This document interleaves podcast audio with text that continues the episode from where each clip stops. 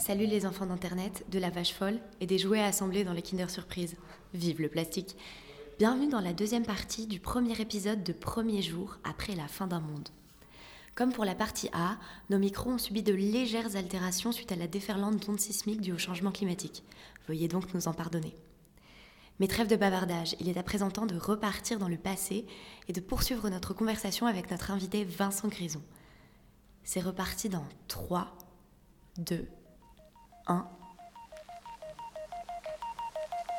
C'est la fin du monde, Michel. N'y pensez jamais. À la fin du monde Oui, monsieur. Oh, c'est le soleil qui s'éteint, Si vous deviez sauver un livre, le froid et la nuit. moi je prendrais la Bible. C'est quoi pour vous la fin du monde?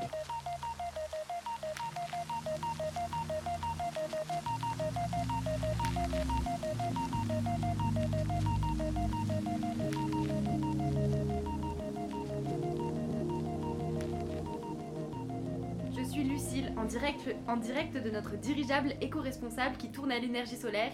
Et je suis aujourd'hui accompagnée d'Anouk et de Valentine. Bonjour à vous deux, j'espère que vous allez bien. Bonjour Euh, va très bien. Eh ben oui, très bien dans Ben. cette fin du monde qui arrive. Tout à fait. Alors, chers auditeurs, prêts à affronter les ondes en notre compagnie, bienvenue dans la seconde partie de notre cycle consacré au voyage éco-responsable et à la banquise, en compagnie de Vincent Grison, travailleur humanitaire et constructeur naval qui s'apprête à rallier le pôle Nord en utilisant non pas un, non pas deux, mais trois moyens de transport différents, le vélo, le kitesurf et le ski. Pour euh, réécouter la première émission consacrée au voyage éco-responsable, je vous fais confiance, petits amateurs et amatrices de la technologie, pour trouver les liens adéquats dans la description. Bonjour Vincent déjà Bonjour. Voilà, alors aujourd'hui nous allons parler plus largement euh, de la banquise, de l'approche scientifique de cette dernière et voilà, des spécificités de l'exploration dans cet environnement assez hostile. Mais tout d'abord, je crois que Valentine, notre experte de la culture à l'épreuve de l'effondrement, a quelques récits entremêlant voyage et forêt dans son sac de lin biodégradable dont elle aimerait nous parler. Et oui, merci Lucille. Alors, euh, eh bien, c'est parti pour cette première chronique sur la culture à l'épreuve de l'effondrement. Fin du monde, Michel. N'y pensez jamais. À la fin du monde? Oui, monsieur. Autrefois, les bois, les forêts avaient de merveilleux souvenirs, cruels et gais. Autrefois, les bûcherons avaient des égards pour les arbres. Autrefois, les bûcherons buvaient à leur santé. Autrefois, les bûcherons chantaient. Si c'est pour un berceau heureux, si c'est pour un lit d'amoureux, si c'est pour le cercueil d'un vieux, vas-y bûcheron, fais de ton mieux. Si c'est pour le trône d'un roi, regarde plutôt à deux fois. Mais en ce temps-là, autrefois commençait à s'appeler tout de suite aujourd'hui. Bientôt, les hommes allèrent si vite nulle part qu'ils étaient tout le temps n'importe où, avec de grandes ferrailles bizarres qui partout abîmaient tout. Les jours pour les arbres devenaient de plus en plus mauvais. Un beau jour, on s'est fâché. Oh, c'était dur de se déplacer, dur de se déraciner, mais on chantait. C'était pas comme dans la Marseillaise aux arbres citoyens, c'était pas God Save the King, Robin des Bois. C'était la chanson verte qu'il n'aimait pas. Et quand on a démarré, c'était pas comme dans Macbeth, c'était pas du malheur en carton avec en grande figuration la fatalité camouflée. C'était des arbres pour de vrai. C'était des arbres qui en avaient marre, des arbres écroués formant d'inextricables barricades comme les hommes racontent dans les beaux jours de leur histoire.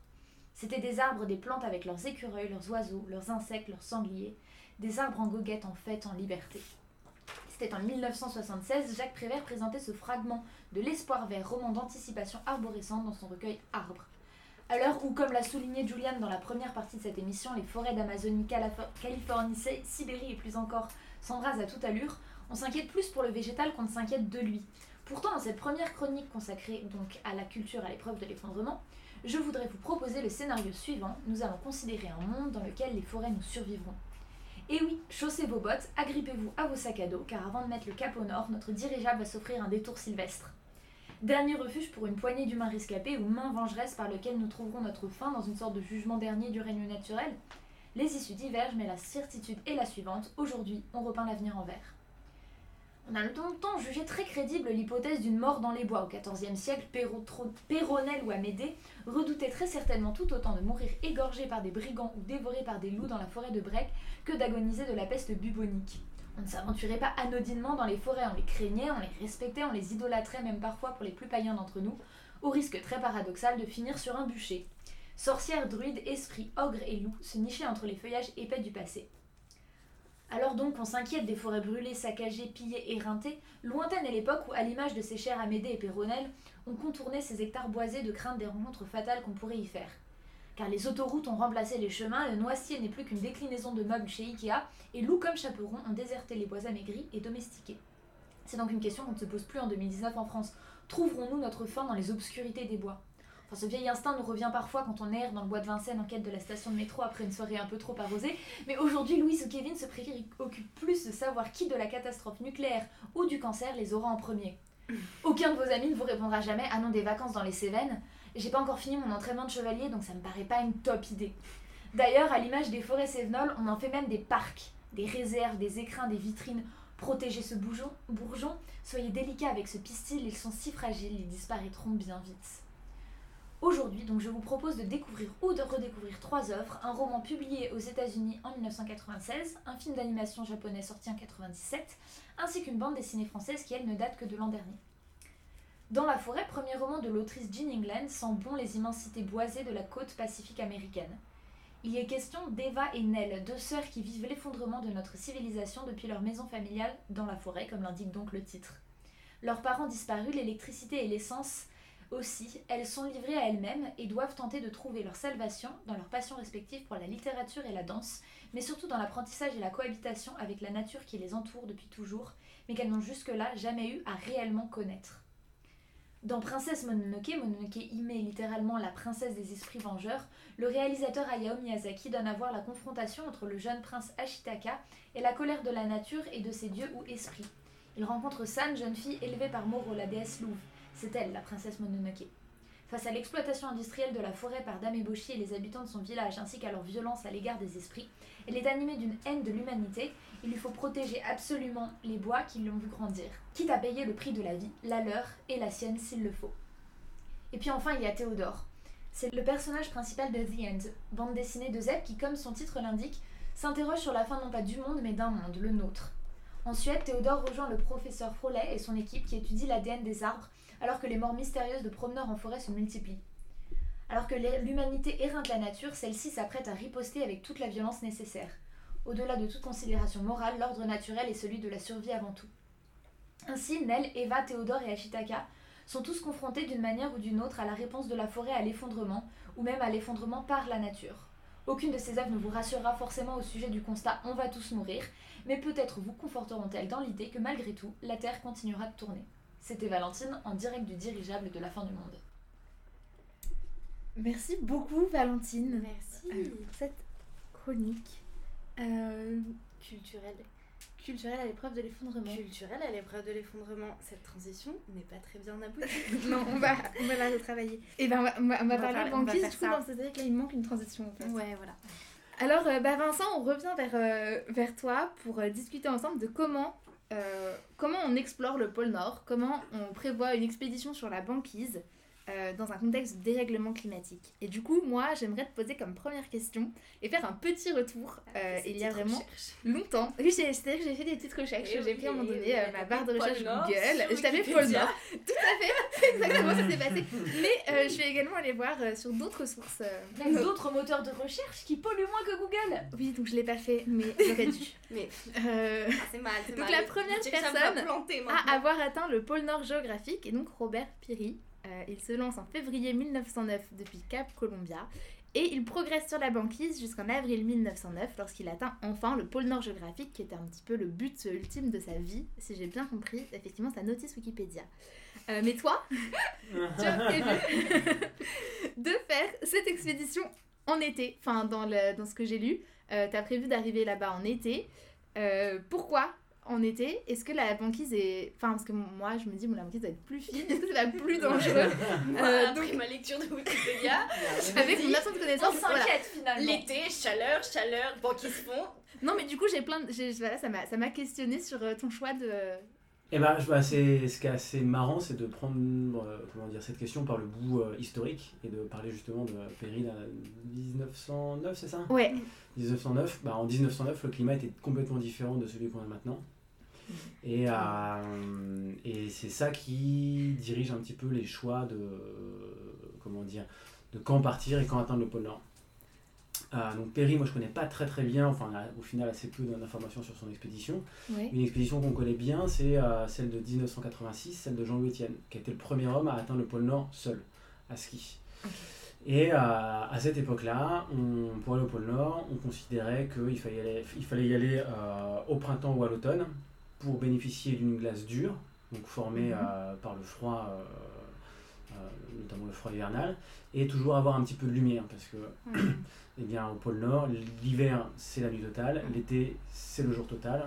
Entre les deux, voilà, il y a une fenêtre qui s'ouvre avec de la lumière et de la glasure. Et bien ça, eh bien, quasiment tout le monde est d'accord pour dire que maintenant c'est plus possible, puisque la glace n'est plus suffisante pour pouvoir progresser dessus euh, à l'intersaison.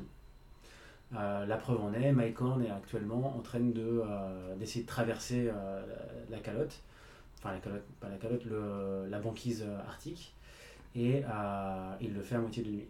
Et il avait déjà fait une, une- un exploit pareil, atteindre le pôle Nord de nuit il y a quelques années. Donc on- les choix sont...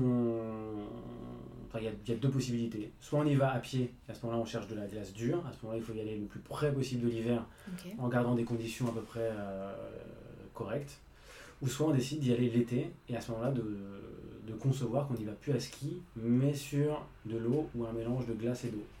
Ce qui est ton choix donc. Ce qui est mon choix. Mais, mais à ski quand même. Parce que tu peux toujours tomber sur des, sur des parties de, de glace. Ok. Mais en fait, le pari, c'est enfin, le pari, c'est de se dire, ok, si on fait le constat qu'en 86, on pouvait y aller sur la glace. Maintenant, si on regarde les estimations du GIEC à 2050, donc les théories, enfin les hypothèses à plus 1,5 ou plus 2, on sait que voilà, l'été, il n'y aura plus de glace là-bas. Donc, euh, on peut se dire, bah, voilà, on peut y aller en bateau. Moi, je suis meilleur navigateur que marcheur. Donc, je me suis dit, mon, mes chances de succès sont les plus importantes en tant que navigateur. Donc, eh bien, je vais chercher le moment de l'année où il y a le plus de, de, de libre. Et donc, c'est l'été. Mais donc quand tu auras de la glace, donc tu auras tes skis. Quand ce sera de l'eau, euh, là as laissé, tu auras toujours le kitesurf. Est-ce que tu as, autre chose que le. Tu as des rames ou un truc comme ça Ouais. pour. euh, Alors, il y a beaucoup d'hypothèses. ok. C'est-à-dire que personne n'a jamais encore fait ça.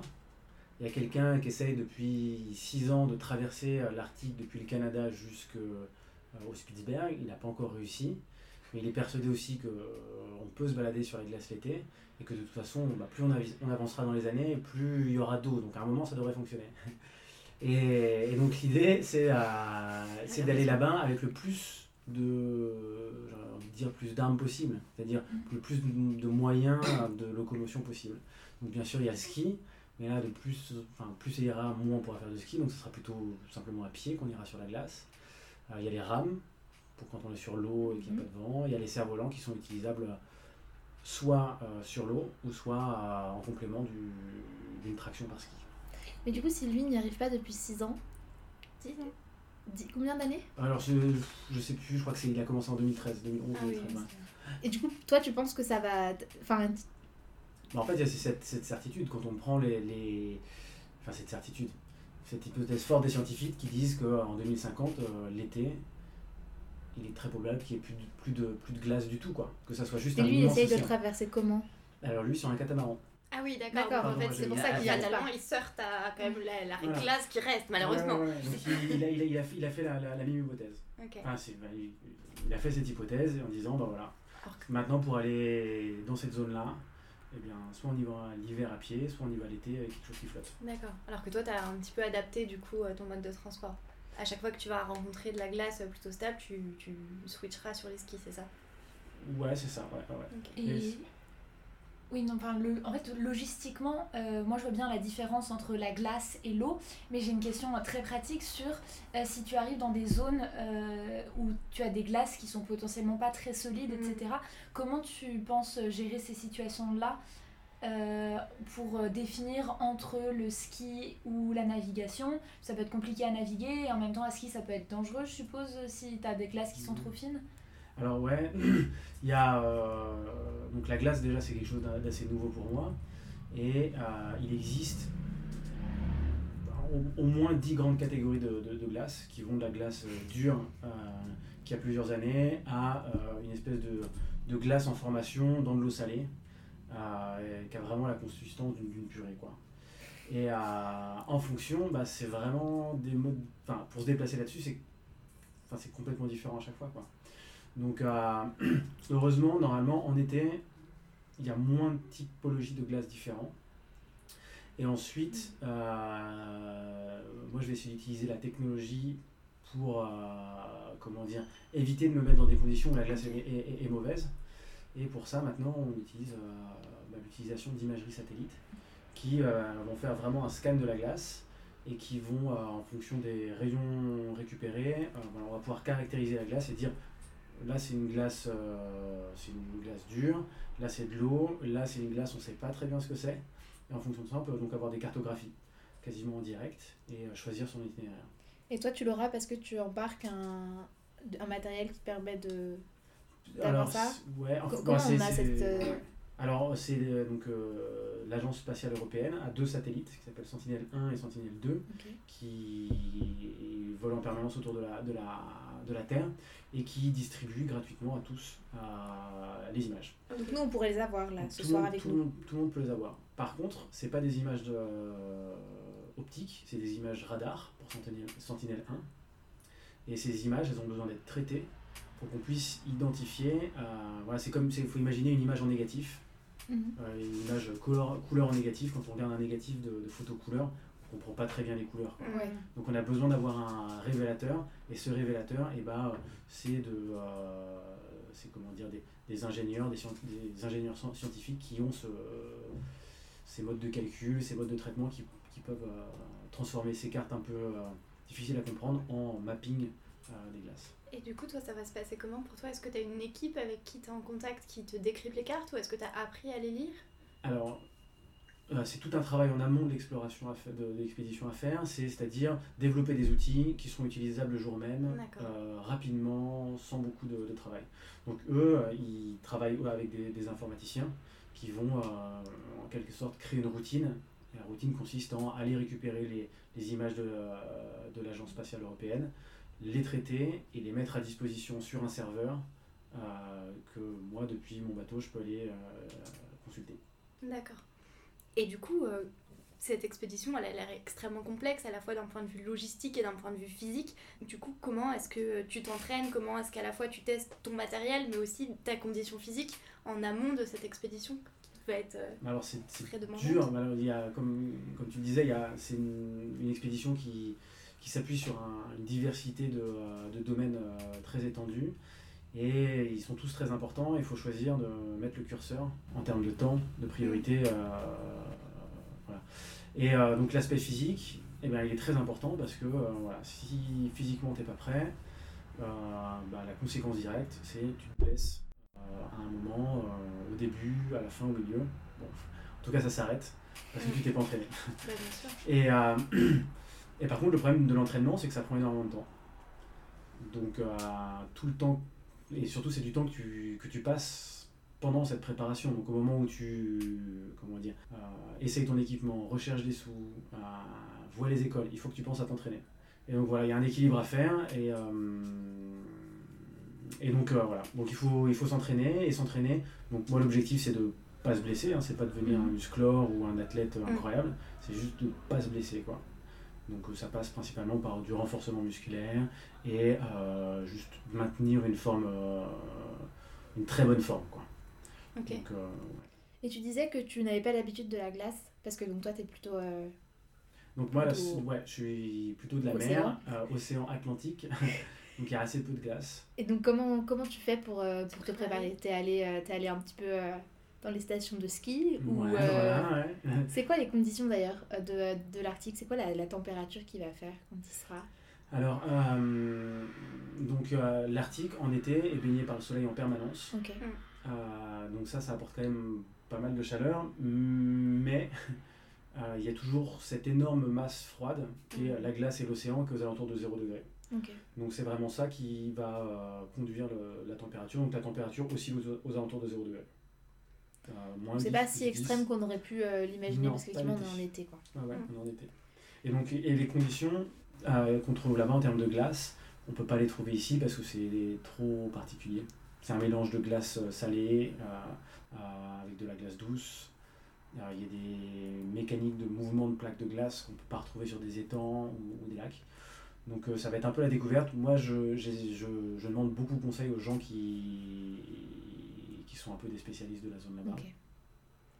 Et euh, je m'essaye un peu au froid en France, en montagne. ouais. Et du coup, euh, comment tu as conçu euh, la liste d'articles que tu allais emmener avec toi et que- qu'est-ce que tu vas emmener en fait? Qu'est-ce qui J'imagine que tu as vraiment restreint une liste de produits de première nécessité. Est-ce que tu emmènes différentes tenues, ta nourriture? Comment, comment ça se passe? Bah, ouais, donc c'est des listes. Ma vie se résume à des listes c'est vraiment là. C'est, donc c'est des listes avec euh, des noms de choses.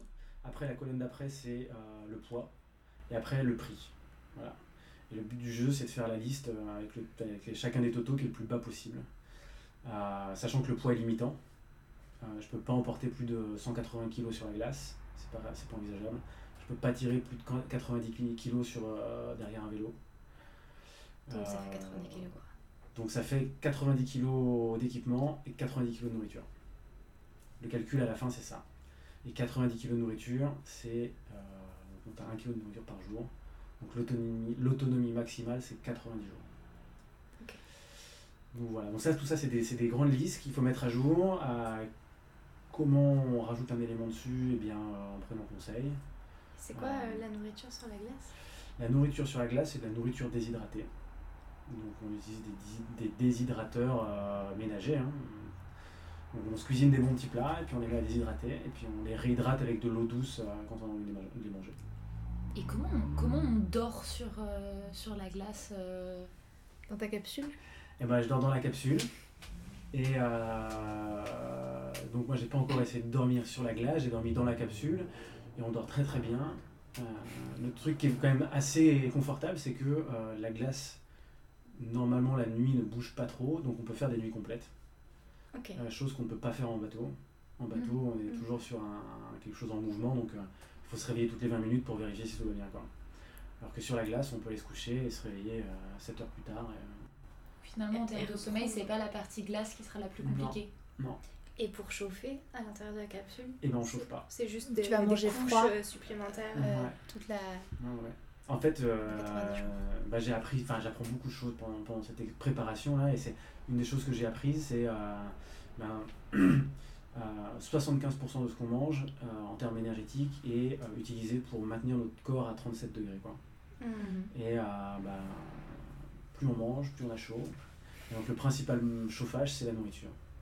Si on s'alimente bien euh, et qu'on est bien couvert, euh, ça devrait, ça devrait bien fonctionner. D'accord. Et euh, d'un point de vue euh, psychologique, quand on fait, quand on s'embarque dans une telle expédition, euh, quels sont, euh, comment on se prépare à la solitude, à être loin des siens euh, Qu'est-ce que, est-ce que c'est des choses sur lesquelles tu travailles aussi ou ça te fait pas peur? Là, t'as 90 jours donc euh, de prévu tout seul. Ouais, c'est un peu réduit, là, c'est un, peu réduit à 80 jours parce que justement le poids de l'équipement a augmenté et du coup bah, ça réduit le, Ok. le- le temps possible sur la glace. Et comment on prépare ça? Eh bien... euh, Toi, t'as fait l'expérience déjà de la, Ouais, de la mini transat. ouais. donc j'ai l'expérience de, euh, comment dire, euh, de solitaire. Pendant la transat j'ai passé 14 jours sans parler, sans entendre personne. J'avais même plus de radio, j'avais même plus de lecteur MP3, donc j'ai vraiment entendu rien du tout, à part euh, le bruit du vent et des vagues pendant 14 jours. J'arrivais même plus à me parler en fait à la fin. J'étais vraiment seul. Ça s'est bien passé. Je me suis dit, bon, tu dois pouvoir continuer comme ça, euh, sachant que bon, l'expédition aura beaucoup, de- il y aura beaucoup de connexions avec euh, les gens qui sont à Rennes, les écoles, euh, les partenaires. Donc là, tu as prévu de communiquer Ouais. donc, pendant le projet. Ouais, communiquer par, euh, par satellite. Donc la solitude, ça, sera, ça, sera, ça se résout un peu comme ça. Puis après, la motivation, euh, moi je pars du principe que euh, plus tu t'engages, plus ça te donne de la force aussi pour euh, y arriver. Bien quoi. sûr. Donc euh, là, en s'engageant vis-à-vis voilà, de- des enfants, euh, des partenaires. Les enfants, c'est parce vois, que je précise, t'as une, euh, enfin t'as t'as pas d'enfants, mais c'est Ouais. une, euh, tu travailles avec euh, avec des projets avec des écoles pour euh, un peu mobiliser les enfants autour, euh, enfin les élèves euh, des écoles élémentaires autour du projet euh, de. Il y, a, il y a tout un aspect scientifique dont on va peut-être euh, parler maintenant. éducatif. Pour, euh, Euh, moi, j'ai juste une question. Quand t'emmènes un MP3, c'est quoi ta playlist de de voyage et de la solitude? Eh ben, je vais mettre au podcast, justement. Ok. Euh, Ah ouais. Je pense que je vais mettre au podcast pour ça. Sinon, euh, en mer, j'ai souvent des thématiques, genre épique ou tempête. J'adore. ou moment calme. Incroyable. J'avais, j'ai d'ailleurs entendu euh, Mathieu Torder, euh, je sais pas si Ouais, tu vois, qui est, qui est allé jusqu'au pôle sud à ski lui aussi. Alors c'était un- il y a un ou deux ans, lui aussi disait qu'il avait écouté énormément de podcasts. Donc apparemment c'est assez efficace. Et donc, euh, bah, du coup, sur l'aspect un peu scientifique, euh, donc la banquise, c'est en effet l'endroit qui se réchauffe le plus rapidement. Et en plus, en raison donc, de mécanismes de rétroaction entre le climat et euh, la cryosphère, la banquise joue le rôle d'amplificateur du réchauffement planétaire anthropique. Euh, donc toi, tu t'inscris un peu dans ces enjeux parce que tu as prévu d'avoir un volet euh, scientifique et de partenariat avec des chercheurs, des chercheuses, des scientifiques autour de ton projet. Est-ce que tu peux nous en dire plus pour... Ouais. Alors, euh, le, vraiment, la, la, la priorité du projet, elle est sur, euh, comment dire, de sensibiliser un maximum de personnes sur euh, voilà, ce, que, Mm. ce que tu, tu racontais, là, les enjeux environnementaux liés au réchauffement climatique dans la région arctique. Et pour ça, je pense que l'argumentation scientifique, elle est très très importante. Mhm. Et il faut continuer à l'alimenter. voilà, il y a très très peu de personnes qui vont dans ces, dans ces zones-là. Et, euh, eh bien, c'est pour ça que j'ai mis l'exposition à disposition de scientifiques pour qu'ils puissent euh, faire avancer leurs travaux là-dessus. Donc euh, il y, a, deux volets qui sont développés avec l'université de, de Rennes. Euh, La première, voilà, c'est, j'en parlais un petit peu juste avant, c'est tout ce qui est euh, imagerie satellite radar pour mieux comprendre euh, comment fonctionne la banquise. Et la deuxième, c'est euh, plutôt avec des climatologues sur euh, comment dire euh, l'amélioration des modèles climatiques. Euh, on parle de modèles euh, vraiment mathé- math- mathématiques euh, qui ont toujours besoin. En fait, c'est le même problème. hein, c'est que ben, c'est le même problème. En tout cas, les, les- les scientifiques ont besoin d'avoir des ressources, enfin des informations qui viennent du terrain. et, et comme il y a assez peu de personnes qui vont là-bas, eh bien, il faut leur en ramener. Et euh, ça passe par des choses très très simples. hein. C'est euh, avoir un thermomètre et tenir un journal en euh, notant la température tous les jours. C'est déjà quelque chose qui est intéressant pour eux. Quoi. Une observation, euh, des, o- noter les observations d'animaux qui sont, qui sont visibles, c'est des informations qui sont aussi utiles. Tu fais quoi si tu croises un ours euh, polaire? Et ben, euh, je lui fais peur. T'as appris des techniques pour repousser les ours? Exactement. ouais. Et euh, est-ce que du coup tu pars avec euh, certains instruments de mesure ou pas du tout? Tu restes sur de l'observation basique? Alors, il y a euh, bah, des. bah, il y a le journal, comme j'en parlais, Ouais. mais il y a aussi des choses plus automatisées comme euh, la euh, récupération de données de température, euh, de vent. Et euh, pour tout ce qui est imagerie, ça sera de la photo qui sera Ok.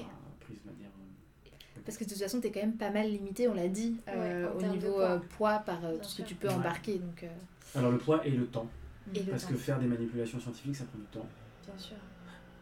On ne demande pas de creuser une carotte euh, Ouais. dans la glace. ça, ça nécessiterait des, euh, des- des moyens voilà. supplémentaires que ont sûrement cette, cette expédition qui pollue, mais qui Voilà. du coup peut aller plus dont loin. Nous avons parlé dans la euh, première émission dans, que euh, je vous invite à écouter. Euh, moi, je voudrais juste finir du coup avec les enfants. Euh, du coup, c'est quelle est la nature de, de votre partenariat avec les enfants?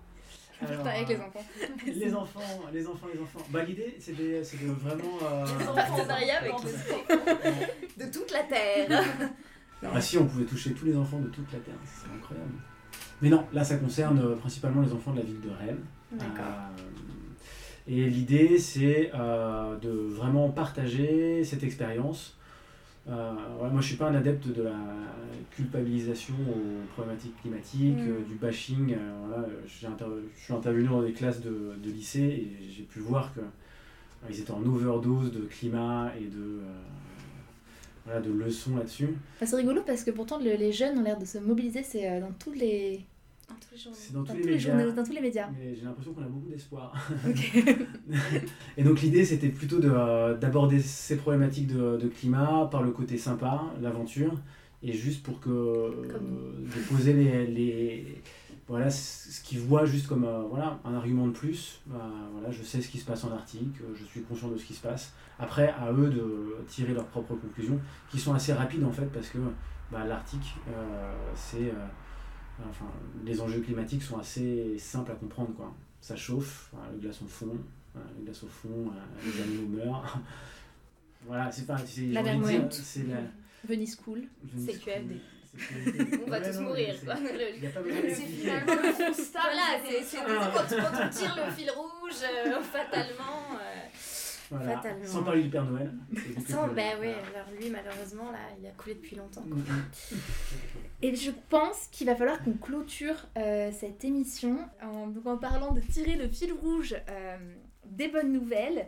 Euh, Lucille, qui nous propose un édito du futur. Tout à fait. Oh, c'est le soleil qui s'éteint, Si vous deviez sauver un livre, le froid et la nuit. moi je prendrais la Bible. C'est quoi pour vous la fin du monde? Imaginez, vous vous réveillez un matin, la gueule enfarinée, pas bien sûr de l'heure qu'il est, avide d'un café. Vous tâtonnez pour trouver vos lunettes en bon binoclard ou binoclarde que vous êtes. Vous vous extirpez de votre lit non sans avoir vérifié qu'aucune photo compromettante de vous n'a fuité sur les réseaux sociaux. Et vous crapahutez en sous-vêtements jusqu'à la cuisine où vous disposez des ressources nécessaires pour vous concocter le dit café. Et là, en jetant un coup d'œil par la fenêtre, vous vous frappez la face avec le plat de la main, comme ceci, pour vérifier que vous portez bien vos lunettes et constatez que vous êtes toujours passablement bourré. En effet, la mer, cette bonne vieille mer que vous aperceviez depuis votre jardin, la mer et sa plage qui s'étendaient là, là, là-bas, au moins à 20 bons mètres, la mer est juste là, pratiquement sous vos fenêtres. Vous sortez exsangue et tangué jusqu'au centre de votre village natal où vous revenez périodiquement pour voir famille et amis. Là, vous croisez toute la populace de la fête d'hier, une demi-douzaine de membres de votre famille et tout un tas d'autres Pékins qui font partie des meubles et de l'histoire locale, des vieux de la vieille qui vous faisaient rire avec leurs histoires à dormir debout de ce temps où vous ne vouliez jamais dormir et qui aujourd'hui vous jettent des œillades empreintes de fierté et vous intiment parfois, dans un murmure teinté d'inquiétude, de ne pas les oublier. Toute cette joyeuse bande, ils ont constaté la même chose, que vous n'étiez plus ivre et que l'eau a monté. Il n'y a plus qu'un mètre entre elle et le village, l'eau est à un bras de tout dévorer. Non seulement elle prendra votre foyer, mais aussi le parc, où vous jouiez avec les autres morveux du coin, l'arrêt de bus, où vous squattiez avec vos potes en attendant que la vie avance, le cinéma à salle unique, où vous avez roulé votre premier patin devant on ne sait même plus quel film. Alors non, l'eau ne prendra pas votre école parce qu'école il n'y a plus, mais elle emportera le bar où vous avez sifflé vos premières pintes et où votre oncle Dédé fête tous ses anniversaires. Elle emportera la poste et le magasin bric-à-brac de la vieille Zelda où on trouve toujours miraculeusement ce dont on a besoin. La mer mangera le petit musée sur l'histoire de la région et du terroir local. Elle détruira le port, les bateaux de pêche, la petite usine de conserve et autres moyens de subsistance pour toute la génération des darons du coin. L'océan viendra tout balayer, le décor de votre enfance et avec lui vos souvenirs, ce qu'on ne reconstitue que lorsqu'on est ensemble et qu'on les assemble dans ce grand puzzle commun que l'on nomme culture. L'eau dilapidera votre communauté, ses mots OTS, EMO, AUX aux quatre coins du pays, et de ce temps lointain, il ne vous restera peut-être que quelques récits. Horrible conte, je sais, vous vous dites, mais qu'est-ce qu'elle a, celle-là? Elle est plus joyeuse qu'une végane en syndrome prémenstruel coincée au milieu d'un restaurant de bœuf séché.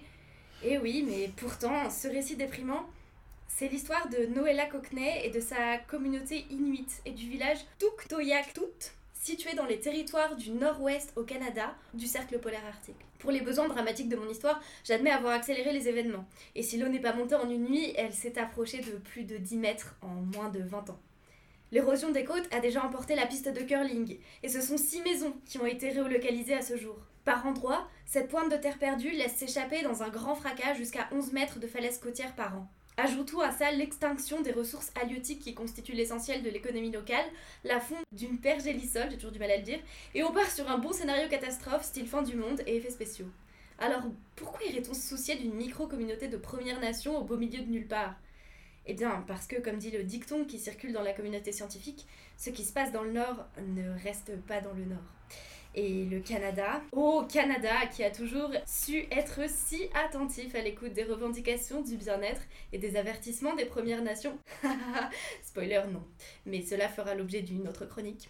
Le Canada et ses 40% de territoire en région arctique et ses 202 080 km de côte feraient bien de se méfier et d'écouter les voix que portent les vents du Nord. Celles qui ont toujours été d'une grande aide aux scientifiques justement en mesurant méticuleusement les changements sur leur territoire et en sonnant l'alerte des années avant qu'il ne soit trop tard. Comme quoi, pas tout, trop tard et non pas trop tard. Comme quoi, il est toujours... euh, on n'a pas toujours besoin de mandater des expéditions scientifiques quand on demande aux gens qui sont déjà sur place.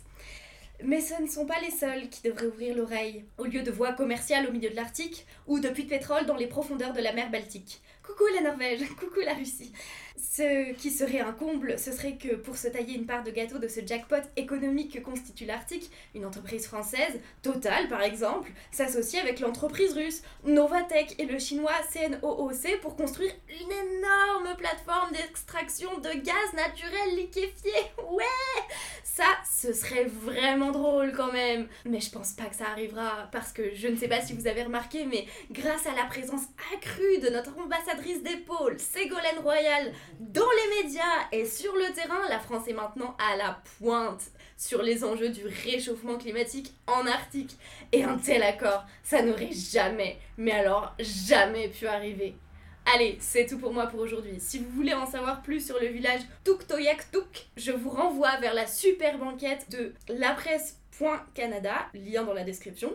Pour tout connaître du projet Arctique LNG2 et de l'investissement de Total, c'est également en description que ça se passe via la presse en ligne et un excellent article, un excellent article des échos. Et enfin, pour tout savoir des non-tribulations de Ségolène Royal dans le Grand Nord, je vous mets le lien de la très complète enquête de la cellule d'investigation de France Inter, toujours en description. Merci Lucille, merci pour ces bonnes nouvelles. Et voilà, c'est fini. Merci à Lucille et à Valentine qui étaient à mes côtés aujourd'hui. Merci encore à Vincent Grison Merci. pour cette entrevue passionnante. Et merci à vous, chers auditeurs, peut-être un peu masochistes, de nous avoir écoutés jusqu'au bout. Rappelez-vous cependant que si vous regardez du porno en ligne ou Netflix, vous êtes en partie responsable des 82 à 102 millions de tonnes de CO2 générées par le visionnage de ce contenu numérique 82 plus 102. C'est ça 82 s'additionne. plus 102. Vous êtes en partie responsable des 82 plus 102 millions euh, de tonnes de CO2 générées par le visionnage de ce contenu numérique selon une enquête de The Shift Project. Je vous laisse donc à votre sentiment de honte dûment mérité et je vous claque la bise, euh, tout en vous rappelant d'aller encore une fois regarder le projet de notre invité sur son, we- sur son site internet Rennes Pôle Nord. Et notre projet également. À nous. aussi. À nous, à nous. À la fois prochaine.